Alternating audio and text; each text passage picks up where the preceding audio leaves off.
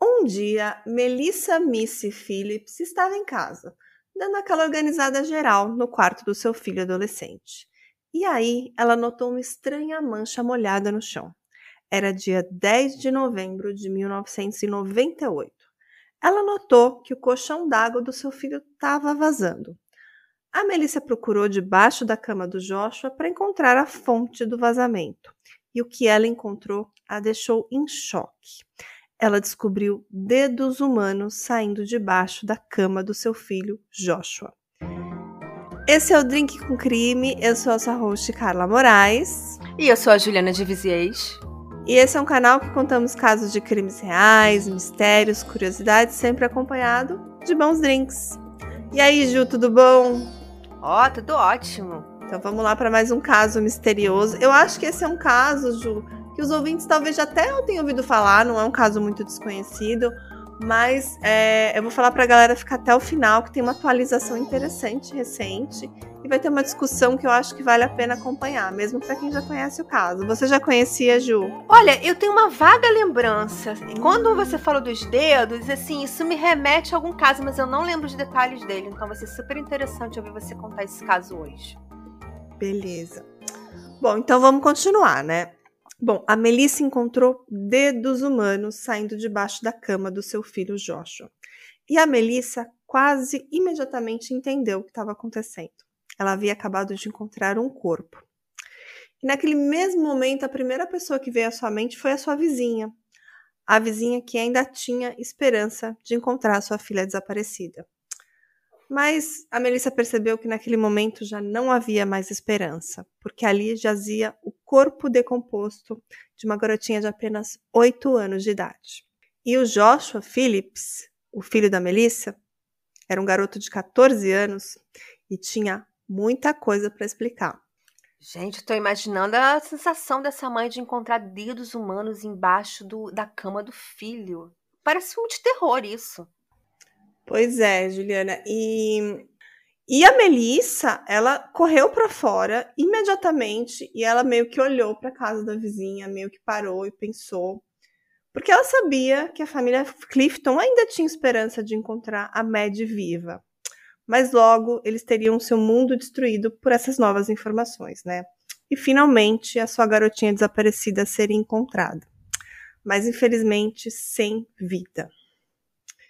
E Ju, a Melissa, ela nem teve muito trabalho para avisar a polícia, porque havia um policial acampado do lado de fora da casa dos Clifton, que era tipo parede com parede, sabe? Eles eram vizinhos mesmos, assim, tipo casa uma do lado da outra. Uhum. Então, eles, ela simplesmente saiu de casa e avisou o policial que estava ali a poucos passos da casa. Entendi, não, porque seria muito tenso ela ter que avisar a mãe da menina, né? É. Tipo, olha, o corpo da sua filha tá aqui embaixo da cama do meu filho. Não, não daria. Sim.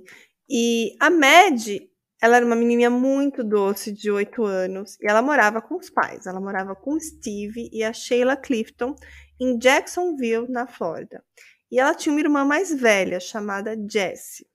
E os pais da Mad muitas vezes permitiam seus filhos andar livremente, brincar ali na região, brincar no bairro, porque achavam que era um lugar seguro. Então era normal que tanto a Mad quanto a irmã Jessie saíssem para brincar com as crianças da vizinhança. E aquele era só mais um dia comum, mais um daqueles que a mãe, a Sheila, deixou os filhos brincarem do lado de fora. Mas a Sheila, em algum momento, percebeu que a Mad estava desaparecida. Ela andou pela vizinhança, saiu batendo de porta em porta, perguntando aos amigos da Mad se tinham a visto, mas ninguém tinha visto a garotinha. Então a Sheila imediatamente chamou a polícia. Enquanto isso, o pai da Mad chegou meio no, daquele caos ali, daquela terrível tragédia, né, daquele desaparecimento, e começou a reunir todos os vizinhos e começou ali uma busca imediatamente. E a polícia chegou e começou a fazer toda a verificação. Tinham voluntários, tinham policiais na floresta que tinha ali na região, e até mesmo em lixeiras eles procuraram. A família da Med fez panfletos, colocou por todo o bairro, colocando as informações, e até mesmo uma recompensa de 50 mil dólares foi prometida para quem trouxesse informações úteis sobre o desaparecimento da Med. Mas até aquele momento, ninguém imaginava que ela estaria tão perto, né? Quem teria levado a pequena Mad, né? Naquele momento tinha um suspeito, que era um dos vizinhos da Mad, que era um homem já adulto, que já tinha sido acusado de agressão 20 anos antes. Mas esse homem ele tinha um álibi e depois de muita investigação ele foi inocentado é, de qualquer suspeita. Ela ficou quanto tempo desaparecida? Ela ficou desaparecida por sete dias, Ju. Ah, tá. E na época, até mesmo o FBI se juntou às buscas, tentando encontrar pistas, mas eles chegaram num beco sem saída. Parecia assim que ela tinha desaparecido no ar, né? Até que a busca continuou, até que a polícia recebeu essa informação da mãe do Joshua. E assim que o policial falou com a Melissa, com a mãe do Joshua, ele foi direto para o quarto do garoto e lá ele descobriu esses dedos humanos saindo debaixo da cama. E naquele mesmo momento ele já percebeu que aqueles dedos provavelmente eram da pequena Mad. E o corpo da Mad estava enfiado debaixo da cama do Joshua o tempo todo, por todos esses sete dias que eles estavam procurando por ela, Ju. Não começou a feder, não? Não entrou em decomposição? Sim, Juliana. Inclusive, é, quando os policiais chegaram lá, tinham várias coisas para tentar disfarçar, sabe? Tipo, tinha incenso, tinha aqueles é, purificadores de ar. Ele tinha colocado várias coisas porque já devia estar tá uma situação complicada, né? Pois é. Tudo bem que em quarto de adolescente é um caos, né? Eu tenho uma adolescente em casa, eu posso encontrar tudo lá, mas um corpo vai feder muito, Com né? certeza. E a autópsia revelou que a Mad foi atingida três vezes na cabeça com um taco de beisebol. E a garganta da garotinha também foi cortada. E ela também foi esfaqueada mais de sete vezes no peito, Ju. Caramba, quanto ódio! E o pior, Ju, ela tava sem calcinha. Hum, caramba! Mas assim, as investigações indicaram que não tinha evidência de agressão sexual. Mas é muito estranho ela estar tá sem calcinha, né? Ah, com certeza. E lá no local do crime, a polícia também encontrou o taco de beisebol, que foi usado para acertar a Mad. Ela tá, ele estava escondido atrás da cômoda do Joshua. Eles também acharam uma faca escondida no quarto dele. Bom, e na cena do crime, era muito claro que o Joshua estava tentando encobrir o crime a todo custo. Como eu falei, ele tinha colocado várias coisas para disfarçar o cheiro. Inclusive, no momento que a polícia chegou lá, tinha um incenso queimando, assim, tipo, bem assim para disfarçar o, o, cheiro da decomposição, né, Ju? Pô, mas haja incenso, né? Com certeza. Pra cheiro de decomposição, nossa. E quando a polícia chegou lá, o Joshua não estava em casa, ele estava na escola. E a polícia foi até a escola dele para prender. Ô, Carla, quantos anos tinha o Joshua mesmo? 14 anos, Ju. Acho que ele devia estar tá ali no ensino médio, né? Lá nos Estados Unidos é no high school, né? Imagina a situação da polícia entrar numa escola e prender um menino de 14 anos. Bem tenso. A polícia entrevistou o Joshua e ele imediatamente confessou que ele tinha matado a Maddie e ele descreveu aquele assassinato ali com detalhes para a polícia. Mas para mim, Ju, o mais absurdo foi a explicação do motivo do crime. Tô bem curiosa. A explicação que o Joshua deu foi que ele disse que ele estava sozinho em casa quando a média apareceu e ela convidou ele para brincar. Mas ele disse que ele não podia receber os amigos quando os pais não estavam por perto, porque o seu pai era muito rigoroso com essa regra. E ele não gostava quando Joshua saía com garotas mais novas que ele. Essa foi a explicação. Mas, no entanto, Joshua então deu boas-vindas para Mad e brincou com ela. Eles teriam jogado beisebol no quintal. E ele teria atingido acidentalmente no olho da Mad com uma bola. E que ela teria começado a sangrar e chorar muito alto. E que nesse momento, Joshua então levou a Mad para dentro da casa e tentou acalmá-la, mas ela teria continuado gritando e o Joshua entrou em pânico. E ele sabia que o pai voltaria para casa a qualquer minuto, que ficaria muito bravo com o Joshua por ter deixado a Mad entrar na casa sem sua permissão. Então ele pegou um taco de beisebol e bateu na cabeça dela para silenciá-la. Caramba! Então, para não levar bronca do pai, ele matou a amiga. É, tipo, não faz muito sentido. Ele podia ter só uhum. levado a, a Mad pra casa da mãe dela. E falar, ela se acidentou, se machucou. E aí talvez o pai dele nem ficaria sabendo. É, é uma explicação um pouco esdrúxula, na minha opinião, né? Eu, eu realmente não acredito nessa, nessa dinâmica, né? E tem várias coisas que, que contradizem que provavelmente não foi isso que aconteceu. Ah, Mas o mais é, bizarro é, é, que assim, ah, beleza, a menina tava chorando porque machucou o olho, eu dei um, joguei, eu taquei um taco de beisebol na cabeça dela, Ela desfaleceu, então ele resolveu esconder o corpo dela debaixo da cama, debaixo do colchão d'água. Caramba! Não, e um garoto de 14 anos já tem maturidade suficiente para saber que não dá certo esconder um corpo embaixo da cama, né? Que uma hora vai ser pego. Pois é. E, bom, ele escondeu a menininha, aquela menininha pequenininha, de 8 anos ali debaixo. E, de repente, parece que o pai do Joshua voltou para casa. Só que a Mad estava viva ainda. Ela estava gemendo de dor e fazendo barulho. E, e aí, o que, que o Joshua fez? Ele tirou ela debaixo da cama, esfaqueou ela no peito várias vezes, antes de esconder o corpo novamente. Caramba, que isso, gente? Tô chocada. Pois é. E o Joshua ainda dormiu várias noites na sua cama, em cima do cadáver da Mad, até que aquele dia, depois de sete dias, a mãe descobriu tudo. É, e como eu já falei, a, a, versão dos eventos do Joshua não fazia o menor sentido para os investigadores. E para começar, o fato da Mad ter sido encontrada sem o seu short, sem sua calcinha também, o que é bem estranho, né? Ah, com certeza. E ele alegou que os shorts e a calcinha foram retirados quando ele estava arrastando, quando ele estava arrastando ela para dentro da casa, quando ele estava no quintal, mas essa explicação não parece plausível, né, Ju? Não, nem um pouquinho. Impossível. E outra coisa, né? Ele fala da história da bola de beisebol no olho dela. E na, na autópsia não tinha nenhuma evidência, assim, que confirmava que, tipo, o olho dela tava sangrando, sabe? É, também não tinha, assim, sujeira no corpo da Mad. Por exemplo, a história que ele tinha arrastado ela do quintal para dentro. Não tinha, assim, sujeira, grama, coisa do chão, assim, sabe? Parecia que ela tinha entrado na casa, assim, tipo, ele convidou e algo aconteceu lá dentro, sabe? Entendi. É, porque teria um hematoma, né? Uma bolada no olho daria um hematoma. Sim. E de acordo com a teoria dele, teria que ter sangue também lá no quintal, né? Mas, mas pelo que eles investigaram, só tinha no quarto do garoto. Provavelmente teria uma bola de beisebol ensanguentada. Sim, claro. E aí, esse caso é muito polêmico, que eu quero trazer esse assunto para discussão aqui, Ju, porque quando se fala muito nesse caso, eles falam que o Joshua ele tinha algumas questões assim de comportamento. Mas uma que mais se fala é que o era o fato do Joshua ser viciado em pornografia. Hum. E minutos antes dele matar a Mad, ele estava olhando conteúdo adulto num site de pornografia e era um conteúdo muito violento. Ah, entendi. Então não, não era só pornografia, era um, B, um BDSM. É, eu não, não sei exatamente, eu não cheguei a procurar, mas assim, o que falam é que esse vício em pornografia e essa pornografia mais violenta pode ter influenciado ele a matar a Mad para, sei lá, alguma coisa das fantasias doentias da cabeça dele, sabe? Ah, mas eu fico imaginando que ele já tinha distúrbios mentais para fazer isso, porque uh, quantos garotos de 14 anos não são viciados em pornografia?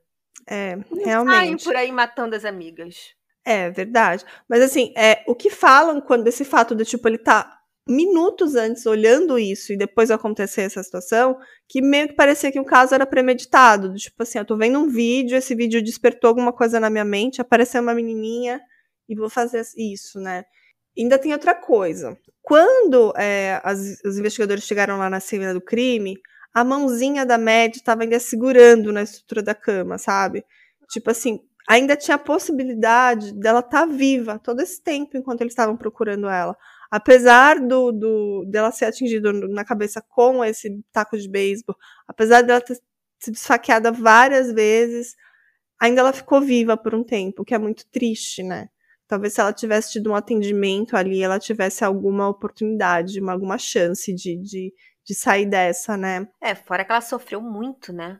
Infelizmente, se pelo menos ela tivesse morrido na hora, teria poupada em um pouco do sofrimento dela, mas ela deve ter ficado agonizando muito tempo. Isso é muito cruel. E o mais bizarro disso tudo é que o Joshua, ele fazia parte da equipe de busca da Mad quando ela estava desaparecida. Sério? Ele acompanhou o pessoal, pois é, ele distribuiu panfletos de desaparecido, enquanto todo esse tempo ela estava debaixo da cama dele. Caramba. Não, gente, esse menino só pode ser um psicopata só pode ser um psicopata, porque eu não consigo acreditar, sabe, que uma pessoa só porque viu pornografia vai sair matando. É igual alguém, ah, viu uma pornografia e vai sair pra estuprar alguém. Não vai, só se for um doido maluco. É, e é justamente por isso, né, por conta desse comportamento todo dele, toda essa questão de tentar ocultar o corpo, parecia realmente uma coisa muito orquestrada, assim, né? Não foi algo assim que eu acho que foi despertado de uma hora para outra. Eu acredito até mesmo que ele atraiu ela para lá, né? Não, não existem, não tem como provar isso, né? Mas é, a forma que o crime todo aconteceu foi muito, muito, assim, muito cruel. E ele foi julgado então como adulto. Isso foi em 99 e o júri considerou Joshua culpado de assassinato em primeiro grau e ele foi condenado à prisão perpétua sem chance de liberdade condicional. E eu quis trazer esse caso para cá, que eu sei que a Ju gosta muito desse assunto, porque ele teve a prisão perpétua, mas foi, ele vai ter a possibilidade sim de apelar agora em 2023. Eu acho que alguma mudança na lei, o fato de ele ter sido menor de idade, então ele vai poder apelar. Deixa eu só comentar uhum, uma coisa. Sim. Eu acho, Carla, é, na verdade, está acontecendo nos Estados Unidos uma revisão de, de casos de pessoas que foram condenadas muito jovens entendeu? Porque tem um novo entendimento de que até a, né, com a idade muito jovem, o cérebro ainda não está totalmente formado para saber o que é certo e o que é errado. Então, eles estão tentando rever. Tem casos até de pena de morte de pessoas muito jovens que eles estão revendo. Então, esse não é o único caso, não. Isso tem, tem sido uma tendência. Tem outros casos que também está acontecendo isso Sim. atualmente. E ele, uma vez, ele pediu umas desculpas públicas para a família de Med. Ele falou assim ao crescer, aprendi o valor da vida. Eu desejo a Deus que eu pudesse ter sabido disso ou entendido quando eu tinha apenas 14 anos. Se eu tivesse, nada disso teria acontecido. Eu não tinha ideia do que a vida significava. Essa foi a frase dele. Ele tinha 14 anos, né? Ele foi condenado, como eu falei, em 99 e agora já é 2022. E ele passou bem mais da metade da sua vida e da sua vida adulta na prisão, né? Porque ele tinha 14 anos e ele já está preso há 23 anos. Então ele tem, ele tem quase 38 anos agora. E eu achei um comentário na internet sobre esse caso, né? Por isso que eu quis trazer para vocês, né? Eu peguei, li muita coisa sobre o caso, que muitas pessoas criticam o fato dele ter sido condenado muito jovem, ter, ter levado essa pena muito pesada, e criticam os pais da criança e até mesmo a sociedade por permitir ele ter esse comportamento, assim, tipo, de ter acesso à pornografia, acesso a coisas violentas, de tipo assim, o adulto responsável não estava lá no momento e também não estava vigiando, né, o que ele o que ele acessava assim pela internet, sabe? Olha, eu até entendo esse argumento, mas ao mesmo tempo eu acho muito complicado evitar que um, um adolescente veja pornografia. Sim. Se ele não vê na própria casa, ele vai ver na casa do amigo, ele vai dar um jeito, mas porque adolescente vê pornografia. Sim. A maioria, pelo menos. Ó, eu vou ler o um comentário aqui para você para você falar, João. Os pais deveriam ter consciência e deveriam ser aqueles que comandam a internet. E na época, os pais permitiam que a pornografia fosse acessível a essa criança. E a pornografia é como metanfetamina. Ela destrói as pessoas de dentro para fora, não importa a idade, e precisa visto pelo poder destruidor que ela tem. O menino precisa sim ser responsabilizado, mas a nossa sociedade também. É, eu acho assim, como você falou, é complicado porque o celular, o acesso a esse tipo de material é muito fácil, realmente. Mas assim, é, tem um lance do tipo assim, nossa, pornografia é uma metanfetamina, é uma droga. Eu acho que tem um lance que, tipo, a galera criminaliza muito isso para tentar, talvez, encontrar um, um, culpado, né, Ju? Exatamente, exatamente. É igual quando coloca a culpa nos jogos, né? Eu sou, eu adoro videogame, sou, gosto muito de videogame, eu fico muito irritada quando eu vejo as pessoas falando, ah, é, foi, foi por causa do videogame. Gente, não é. Não é. É caso, a pessoa já tem que ter um distúrbio mental para fazer um crime tão é. violento. E assim, eu vejo que nos Estados Unidos, esse caso especificamente, tem uma corrente muito forte que luta pela liberação do, do, do Joshua, que acha que ele, que ele já pagou sua pena, ou que ele já se redimiu, ou que ele já não é mais aquele garoto. Mas, assim, é realmente. É muito complicado você imaginar colocar uma, um garoto como esse, que agora já é um, um, adulto, né, de quase 40 anos, 38 anos, ser integrado na sociedade com esse passado, né? é muito complicado, né? Pois é. Eu acho que se ele for colocado em liberdade, ele tem que ser monitorado de alguma hum. forma. Mais ou menos como fazem na Inglaterra, com aqueles dois meninos. É, o garotinho era o James Boger e os garotos eram John Venables e o Robert Thompson. Esse caso é bem famoso. É, eles realmente é. eles foram libertados, inclusive eles receberam novas identidades, né? Sim, mas eles são monitorados. Tanto que um deles voltou a, a ser preso, acho que justamente porque acho que viu uma pornografia, ele, ele descumpriu alguma, alguma norma e foi preso novamente. É. E, e, é um caso bem semelhante, só que o menininho na época tinha dois anos, nesse caso dos garotos ingleses, e os garotos que mataram tinham 10, eram menores ainda do que do que o Joshua, né? É, porque assim, assim, o perigo deles não serem monitorados, tanto no caso inglês quanto no caso de hoje, do, Josh, do Joshua, é que se eles não forem monitorados, eles podem cometer novos crimes, ainda mais agressores sexuais. Podem cometer, igual o Kennedy MacDuff, do episódio que a gente fez do Kennedy MacDuff, o episódio maravilhoso que a Carla fez pra gente. e e o cara, se, se o cara realmente é um psicopata, ele pode vir a cometer outro crime. Então. Com certeza.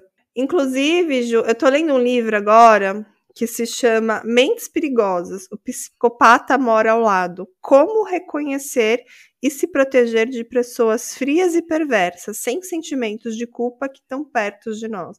É tipo um best-seller da Ana Beatriz Barbosa Silva. Achei muito interessante, porque é bom a gente conhecer, né? Porque o psicopata, às vezes, ele nem é só aquele cara que vai matar, que vai estuprar, que vai fazer coisas horrorosas.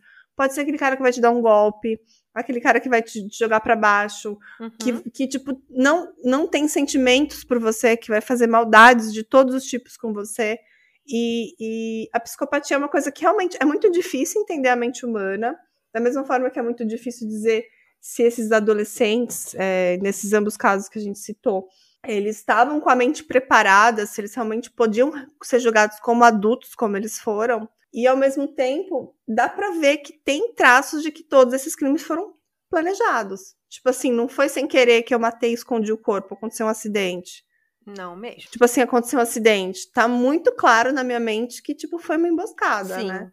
É difícil julgar um caso desse como um. Ai, foi um, essa pessoa vai se recuperar, ela depois de cumprir sua pena, ela vai poder viver, conviver em sociedade. É. Eu acho que não. Eu também acho que não. Eu acho que ele, ele planejou esse crime, ele devia realmente querer colocar em prática aquilo que ele estava vendo com a pornografia. E, e, eu, e eu continuo achando que não é culpa da pornografia, é culpa da mente doentia dele de querer colocar em prática esse tipo de coisa. E, e imagina o coração dela na hora que ela teve que entregar o filho para a polícia. Contar a verdade, Sim. sabe? Sabendo que daquele momento em diante, ela provavelmente não ia mais ter o filho em casa, porque ele seria preso, né? Quase que perderia um filho, de uma certa forma. Sim. Então, Carla, essa questão assim do, da pessoa ser influenciada, né, por, por, jogos ou pela pornografia, eu queria dar um spoiler de um dos próximos casos que a gente vai hum. gravar. Legal. Eu tô escrevendo um caso que vai sair bem em breve, que é um é um, é um caso que é a história original que inspirou um determinado filme, que eu ainda não vou falar que é. E o filme se tornou um filme tão violento e, e que o filme inspirou outros casos. E os produtores do filme foram processados por um crime de terceiro, porque um casal passou dois dias vendo o filme tomando LSD e foi pra rua cometer um crime igual ao do filme. Que loucura! Esse caso vai ser né? muito bom, hein? Vai. Né? E eu acho que vai ser uma collab, hein, com um dos canais aí que a galera crimiseira também adora. Então, fica ligadinho aqui. E um canal que eu adoro. Eu também. Então fiquem todos ligadinhos aqui, que eu acho que vai ser uma collab que vai dar muito o que falar. E esse filme aí depois todo mundo vai querer assistir, mas, gente, assistam com cuidado. Ai, é um dos né? meus filmes preferidos. Eu assisti na adolescência. Eu ia alugar esse filme na locadora, assisti milhões de vezes e não matei ninguém por causa dele. Você tá entregando sua idade, hein? Tô, tô entregando. Tô Esse negócio de videolocadora aí, ó. É da minha época também. É, hoje já falei que eu tenho uma filha adolescente que eu, e que eu alugava filme na locadora. Entreguei de vez. Acho que tem ouvintes que nem sabem o que é uma videolocadora. Aquela, ah, aquela sensação de entrar e aquelas fitas que você tem que rebobinar antes de devolver. Uma loucura, né? Né? Isso aí. dos, dos primórdios lá do, dos.